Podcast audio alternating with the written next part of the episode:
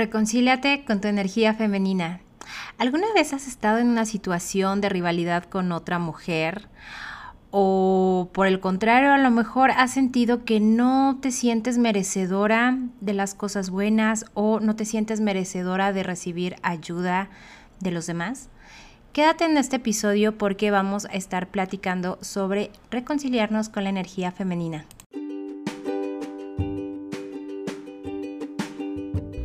Soy Roxana Rauda y te doy la bienvenida al podcast de Mujer Abundante, un lugar en donde hablamos sobre temas de abundancia en el amor, en las relaciones, en las finanzas, para que conectes contigo misma, tomes acción y te conviertas en la mujer que estás destinada a ser.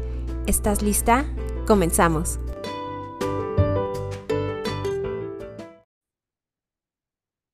¿Por qué procrastino? ¿Alguna vez te ha pasado que has tenido un proyecto en el trabajo y la verdad es que sientes que tienes un gran, gran tiempo para entregarlo y que luego lo haces, luego comienzas, faltan tres meses y que justamente llega esa fecha, la fecha tan ansiada por todos de que ya tienen que entregar el proyecto y tú apenas un día antes, la noche anterior, estás comenzándolo a hacer? Quédate en este episodio porque vamos a ver por qué procrastinas y de qué manera darle la vuelta, ¿ok? Y antes que nada, sean muy bienvenidos a este nuevo episodio donde vamos a estar platicando de por qué procrastinan las personas, por qué siento esa emoción, ese mariposeo, por qué de alguna manera siento que tengo demasiado tiempo y la verdad es que por ese pretexto, por esa excusa, no comienzo a hacer nada Vamos a ver justamente de qué manera vamos a poder darle la vuelta.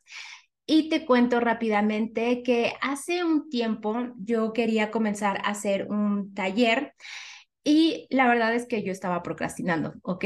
No tenía, me, me la pasaba yo misma poniéndome pretextos de que sí, luego vas a ver el nombre o luego vas a ver eh, los colores, la página, la presentación. Sí, ahorita no, no te sientes muy creativa. Y la verdad es que era todo este diálogo interno que yo misma me iba poniendo justamente a mi mente diciendo, no, pobrecita, todavía no, no está listo, todavía le falta, eh, luego comienzas, luego, luego lo, lo, lo rediseñas, no te gustó esto, y estaba nada más dándole vuelta para no lanzarlo, para para procrastinar. Me ponía de excusa que no estaba muy creativa en ese momento, que no se me ocurría nada y la verdad es que era una constante también situación de frustración, ¿no? De frustración interna porque sabía que lo tenía que hacer, pero de alguna manera no lo hacía y nada más me estaba yo poniendo pretextos, ¿no? Poniendo un montón de pretextos en la mente donde nada más estaba procrastinando y estaba aplazando todo, todo este proyecto, ¿no?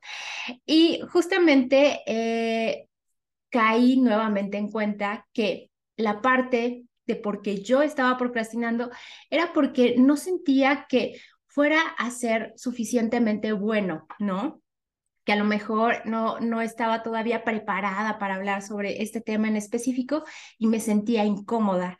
No sé si te ha pasado que a lo mejor tú procrastinas porque no te sientes preparada o porque es incómodo, es incómodo hacer ese proyecto que te están pidiendo con tanto tiempo de anticipación y prefieres distraer a tu mente con, con otro factor externo, llámese la tele, llámese redes sociales, etcétera, y de alguna manera sientes esta ansiedad conforme va pasando el tiempo de que es que no he hecho nada ya lo tengo que entregar.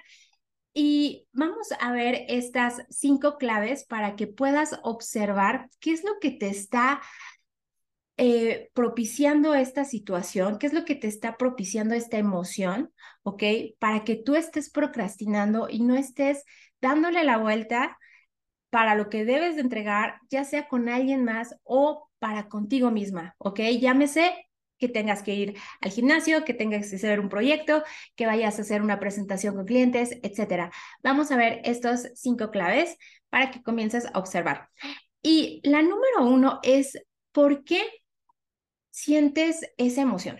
¿Ok? Aquí es muy importante revisar qué emoción es la que estás sintiendo en el momento de procrastinar, ¿no? Cuando dices, eh, sí, mañana comienzo y alto, ¿ok? Ahí hay como un red flag, ahí hay como una alerta, un, símbolo que te está dando alerta, alerta, y empieza a observar qué es lo que sientes en realidad, qué es lo que en realidad te estás diciendo a ti misma. Cuando dices, hoy no lo voy a hacer porque, y te puedes empezar a dar muchos pretextos, entre comillas, y debajo y detrás de todos esos pretextos, como yo te venía comentando en mi ejemplo, que nada más era darle la vuelta, la verdad es que nada más estaba diciendo, ay, sí que sea perfecto, que no sé qué, que no me siento creativa. En realidad, ¿qué es lo que hay detrás de eso? ¿Ok? Y quiero que lo reflexiones muy bien porque probablemente cuando empieces a observar qué es lo que te hace sentir incómodo, lo vas a alumbrar, ¿no? Lo vas a alumbrar, lo vas a poder ver en la luz y vas a poder decir, ah, ok, esto es lo que en realidad me hace sentir incómoda. Ah, ok, esto es lo que en realidad no quiero afrontar. Y créeme que cuando comiences a observar esa emoción, ¿no? De, de, por qué estás procrastinando y no estás haciendo lo que podrías estar haciendo en realidad, va a ser muchísimo más sencillo, ¿ok? Es como el punto de partida, porque a veces no sabemos que sentimos eso y preferimos darle la vuelta e ignorarlo, pero cuando lo empiezas a alumbrar, va a ser incómodo, ¿ok? De entrada te lo digo, va a ser incómodo que empieces a alumbrar esa cuestión en ti. ¿Por qué? Porque a nadie le gusta estar sintiéndose incómodo, ¿ok? Nuestro cuerpo no le gusta sentirse incómodo y por eso también procrastinamos, ¿ok? Así es que comienza a observar esa emoción de justamente por qué procrastino, qué es lo que siento cuando no quiero hacer determinada actividad, qué es lo que siento que me detiene ¿ok? ¿Qué, ¿Qué siente mi cuerpo? ¿Se contrae? ¿Se expande? Y comiénzate tú solita a darte estas respuestas, ¿ok? Muy bien, vamos con la segunda clave y justo tiene que ver con, ya identifiqué esta emoción, ya la siento, ¿ok? Y esta emoción en realidad es verdad, ¿ok? En realidad me va a matar. y esto es muy clave, muy importante que lo empieces también a alumbrar. ¿Por qué? Porque cuando empiezas a observar si esto en realidad te está poniendo en peligro, ¿ok? Si esto en realidad te va a, quitar la vida, si esto en realidad va a ser el fin del mundo, cuando empiezas a darle la, la, verdadera luz que esto merece, vas a decir, ok, está bien, es incómodo, sí, pero no, no va a pasar nada que me vaya a arriesgar, ¿no? No vaya a arriesgarme eh, justamente eh, en mi vida, en mi integridad, etcétera, sino más bien es que me siento incómoda y mi cuerpo o mi mente, mi ego me está protegiendo para no ir un poco más allá, ¿ok? Esto es importante que lo comiences también a revisar.